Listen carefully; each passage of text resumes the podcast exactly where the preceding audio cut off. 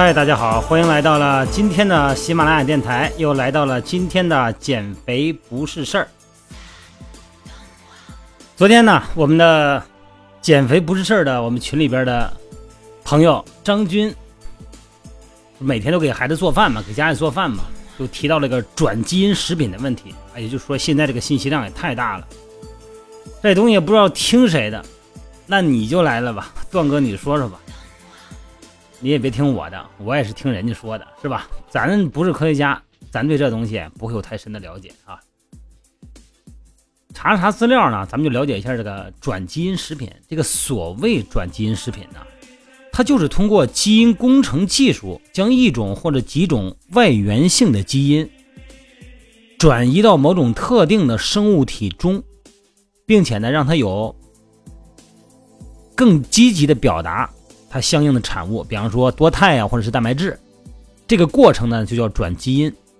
以转基因生物为原料加工生产的食品就是转基因食品。根据这个转基因食品的来源的不同，分为植物性转基因食品和动物性转基因食品，还有微生物性转基因食品。咱们世界上最早转基因的作物烟草是一九八三年诞生的，到了一九九四年呢，投放到美国市场的。可延缓成熟的转基因番茄，西红柿哈。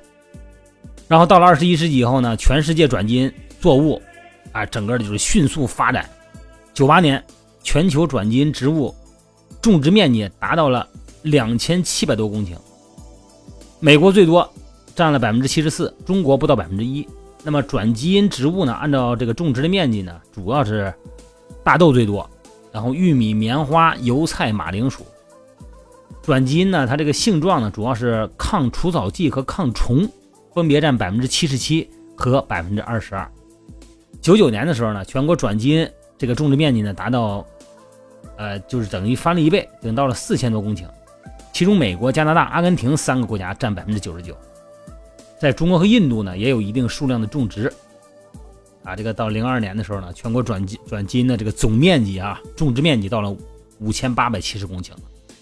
主要的呢还是美国、阿根廷、加拿大、中国，啊，主要的作物呢就是能够抵抗昆虫的玉米，抵抗杀虫剂的大豆，抵抗病虫害的棉花，还有这个富含维生素、胡萝卜素的水稻啊，啊，抗寒抗旱的小麦啊，哎，然后这个还有这个抗病毒的瓜类，和控制成熟速度和其硬度的西红柿等等。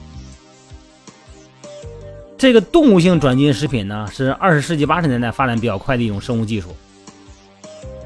从这个目的啊供体物种体内获得带有优质遗传性的 DNA 的片段，也就是啊目标基因，直接或者通过载体导入被改造物种，也就是受体物种的胚胎内，然后呢创造出了优的品新新优品种。到一三年呢，生长速度快，抗病力强。肉质好的转基因兔啊、猪啊、鸡啊都已经问世了哈。啊，克隆的大马哈鱼这个生长激素基因在体外经过和鲤鱼的 MT 启动子基因重组，导入了黑龙江的野鲤野生鲤鱼哈，然后培育出了超级鲤。另外呢，有人把这个疫苗的转基因也转移到羊的乳腺，让这些产物呢随着这个蜜汁而分泌。比用这个工程生产成本啊，工程传统工程基因生产的产量大，成本低。九七年的时候呢，咱们中科院上海医学研究所和复旦大学合作的转基因羊的乳汁中占有人的凝血基因，可以食用也可以药用。为了通过动物廉价大生产，大量的生产人类的这个珍贵药物，迈出重大的一步。啊，九九年的时候呢，这个诞生的中国首例转基因试管牛淘淘，产奶量呢？可能达到这个，就是它反正比山羊高二十多倍，但是它有它的毒性，就它有一些弊端，其中是一个毒性是一个特征，因为很多的这个食品生物本身就能产生大量的毒素物质和营养因子，比方说蛋白质的抑制剂、溶血栓啊、神经毒素等等，来抵抗这个病原菌和害虫的侵袭。现在呢，食物中呢。这个毒素含量并不一定会引起毒素反应。当然呢，如果处理不当呢，某些食物，比方说木薯，啊，也能够引起严重的生理问题，甚至死亡。在转基因的食品加工过程中，因为基因的导入让毒素蛋白发生过量的表达，产生各种毒性。那么从理论上呢，呃，说这个任任何转基因转入的方法都可能导致导致这个遗传的工程体产生不可预知的变化。还有一个就是食品的过敏性，这个食品过敏呢是一个世界性的就是公共卫生问题吧。这个据估计呢，有百分之二的成年人。和百分之四点六的儿童患有食物过敏。这个转基因的作物呢，通常是插入特定的基因片段，以表达特定的蛋白。而所表达的蛋白呢，如果是已知的过敏源，那就有可能引起人类的不良反应。就算是表达蛋白为不是自己的过敏源，但是只要是转转基因过程中，它只要表达出现异常，它也对它评估也可以出现问题，也能查得出来。还有就是抗生素的抗性，这个转基因食品呢，对人类的健康的另一个安全问题呢，是抗生素标记基因。抗生素标记呢，是和这个插入的目的目标基因一起转入目标作物中，啊，用于帮助植物的遗传转化筛选和鉴定转化的细胞还有组织。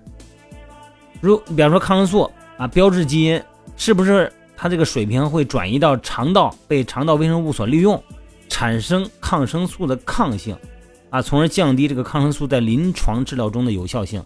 这个也是以他们研究的一个话一个课题吧。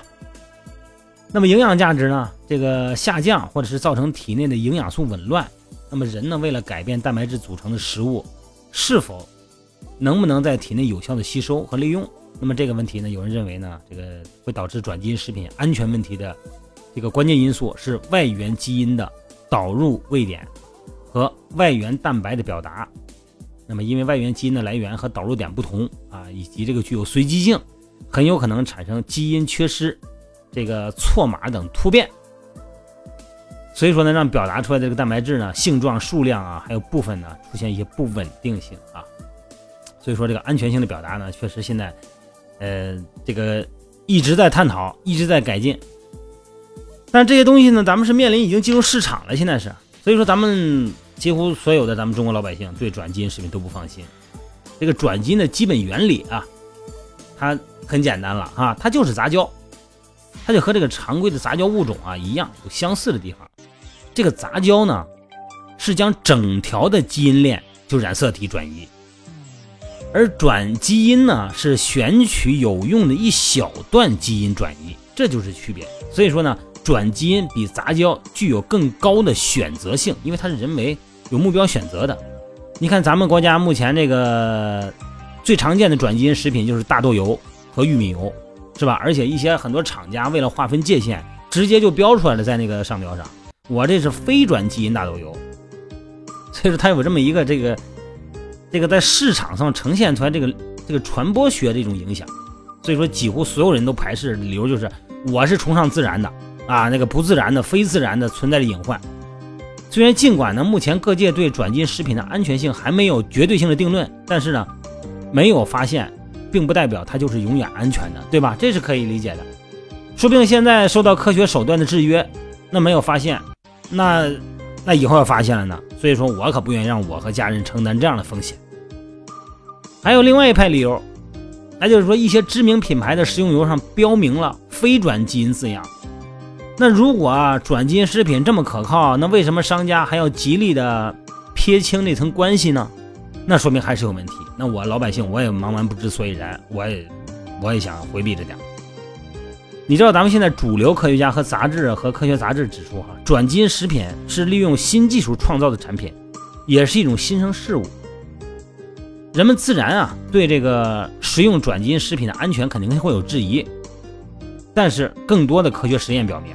转基因食品是安全的，因为任何一种转基因食品在上市之前都要进行大量的测试，这个国家呢和政府有关法律和法规进行约束，科学家们呢也都抱有严谨的治学态度。另外呢，有一点是咱们必须要真实理解和面对的，就是传统的作物，也就是说那些不转基因的作物，在种植的时候，这个农民呢往往会使用农药来保证它的质量。那有些抗病虫的这个转基因食品，它不需要农药，它就我这个基因就抗这个病。但反过来说，你要不用，要是传统的呢，它就撒大量的农药。你比方说这个抗虫的玉米这种转基因的，像玉米里边转入一种基因，它仅能导致昆虫的死亡，因为只有昆虫有这种基因密码的蛋白质的特异受体，而人类呢和其他动物呢没有这种受体，所以说呢，你说这种基因它有害，但只对这个虫子有害，它对人和其他的动物它没害，因为它没有受体。你比如再比如这个抗草剂的这个大豆，一般的大豆呢种植后呢，周边都会长草啊，一方面影响大豆的生长，另一方面呢，农民需要花很大的人力物力去除草，还得承担大豆呢被这个除草剂杀死的风险。而为了增加这个大豆产量，那么科学家培育出了抗除草剂转基因大豆，在用了这个抗除草剂的田里头呢，只有转基因大豆能够存活，而且大量生长，那个草呢就 over 了。所以市民呢对转基因食品不太放心，而且很大的一个理由就是对转基因这个概念不了解，啊，认为转基因就是变种，就是怪胎，就心生恐惧。那么随着科学的发展呢，以后转基因的食品会越来越多，这是趋势。你想以前才多少人的世界上，现在世界上多少人啊？你说我想吃绿色食物可以啊，那你，你你想你先把那个至少一半以上的人先敲了吧，一半都不行。咱们中国人建国才对吧？四四万万同胞才四个亿，现在十四个亿，你那十个亿怎么办？交给你了，你安排吃饭去，对吧？那你没得吃啊！现在是。再一个呢，你比方说这个面包生产需要高高高蛋白质量跟这个含量的小麦，可是目前的小麦品种啊，含蛋白质很低，把这个高效的表达的这个蛋白基因转入小麦，它就会做成面包，哎，而且更具有那个这个烤焙的性能。还就是这番茄。番茄是一种营养丰富、经济价值很高的果蔬，它不但呢这个很，但是它有一个最大缺点，就容易坏。那为了解决这个问题，所以说呢，这个就开始研究贮藏的问题嘛，啊，然后这个研究者发现啊，控制植物衰老激素乙烯合成的酶基因就可以导致植物衰老，这是它的重要原因。那找着这个原因了，那就好办了，对吧？抑制这个基因的表达呗。所以说呢，这个衰老激素乙烯。它的生物合成就会得到控制，这个番茄呢就不容易变坏了。在美国、中国很多国家，多位科学家经过努力，已经培育出了这样的番茄新品种。这种西红柿呢，抗衰老、抗软化、耐贮藏，可以长途运输，可以减少加工生产和运输中的浪费，那么它的成本也就低了。这个转基因食品中哈，这个粮食、粮油作物是比较多。也有明显的标识，但是果蔬你就没有办法标识了，是吧？你说这个东西是蔬菜，你怎么标识？那一般的咱们老百姓的这个土办法嘛，就从外形上判断啊。自然生长的植物没那么好看，对吧？所以说判断外形，我就可以判断它是不是转基因食品。不过你看现在市场这西红柿啊，这土豆啊，多好看啊，都跟一个模子抠出来似的。自然生长是能是那样的吗？你像西红柿、茄子、萝卜、青椒这些常见的蔬菜也是同样道理。如果个头又大又漂亮，啊，表面光滑，这个就是转基因食品。另外反季节的呢，反季节的那果蔬呢，肯定也是。还有你看那彩椒，是吧？你看那个红的、橙色的、黄色的、绿色的，啊，大大柿子椒哈，啊，那个肯定不是自然界生产的。那为什么大家对这个转基因食品的推广就这么抵触呢？因为这里边涉及到身体，他面对的是我自己的身体，如此复杂的一个系统，你还别觉得这是一个很普通的事儿哈，呃，这个仅仅是我们该信谁的问题，这实际上是咱们人类文明发展到今天遇到的一个挑战。因为到了今天，你想想看啊，咱们的知识总量已经比以前高了不知道多少倍了。你像咱们中国人嘛，以前弄明白个五经四书。你这个就可以赶考了吧？没问题了吧？那现在呢？你要念完了博士后，估计得三十多岁。所以说，生活在今天的我们，只能认同一个名词，叫什么？叫科技黑箱。什么叫科技黑箱啊？你就说你现在用这部手机吧，你这个手机，你知道它怎么造的吗？你不知道吧？你别说你不知道，做手机壳的他都不知道那个触摸屏是怎么造的。做触摸屏的不知道里边的这个集成板是怎么造的，对吧？你像咱们坐飞机，你只需要买张票登机就可以了，咱们不需要去去检查那个驾驶员、那个飞行员的这个技术和心理情况吧？我们必须也只能相信航空公司把这个东西都搞定了，这就叫科技黑箱。所以说，我们呢对这个东西、这个项目，我们面对的这个东西，要拥有一部分的，要有一份信任。这个是现在社会的一个基本的逻辑。那现在社会全都是黑箱，我们必须信任专业人员，对吧？你那你你说你不信他，你信谁呀？但是这些问题一旦涉及到基因食品或者说是医学这些领域，这个专业人员也是感觉不可信了。这是咱们人类文明遇到的一大挑战啊！你看这个中医和这个转基因食品是中国百姓两大撕逼话题，这可是哈啊！那反正我个人来说呢，你要比如说张军也好，谁也好，咱们这些朋友们，那你你信什么？我信科学，对吧？那因为这科学是咱们理解新生事物最靠谱的来源啊！你看，二零一六年有一百一十位诺贝尔获得者联名写信啊，给这个绿色和平组织说，你们不要再阻挠这个转基因食品的研发了。那造福了多少人呢？是吧？但问题是，这同时还有其他的声音出现。你比方说，咱们、咱、咱们那个、咱们中国的崔永元，那也是咱们老百姓心目中的英雄啊。他就说这不能吃，对吧？你说我们老百姓该信谁？而且关键还有一个更重要的一个一种想法，老百姓就问了：那你们科学家说的就都是对的吗？对呀，科学从来就不保证自己说的是对的呀。那老百姓就多一句了，那我还不是多一事不如少一事我宁可相信他有，我也不可相信他没有，是吧？那我就不吃就完了呗。关键是就是因为这个转基因食品呢，它涉及到人体如此复杂的系统的时候，它就会让咱们对科学产生了动摇。所以这里边就是说，那咱们什么是科学？这个科学啊，原本啊，它是按照自己的规律推动了文明的进步，啊。经过测试，然后出现一个东西以后呢，经过大量的测试和论证，然后一步步的得出一个稳定的结论，然后慢慢推广，啊，它是一个由一个科学体系，由这么一群人来做的这个很安静的事。但是在互联网时代就不一样了，这个媒体的声音越来越嘈杂了。当然了，这个科学受影响的层级是不一样的啊，你看这个数学物理。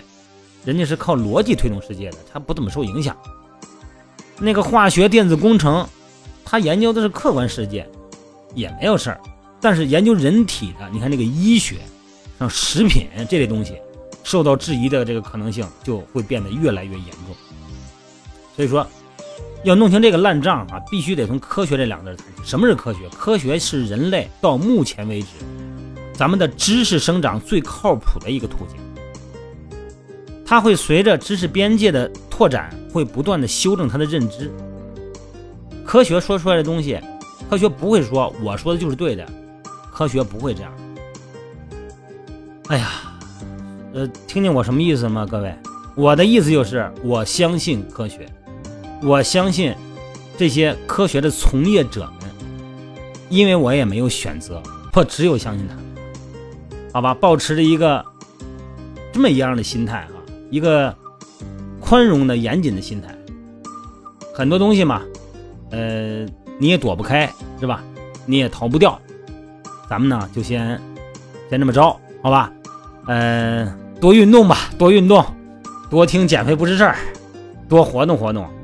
呃，如果这个东西它好呢，对咱们身体是好的；如果那个东西它不好，我还不得不吃，那怎么办呢？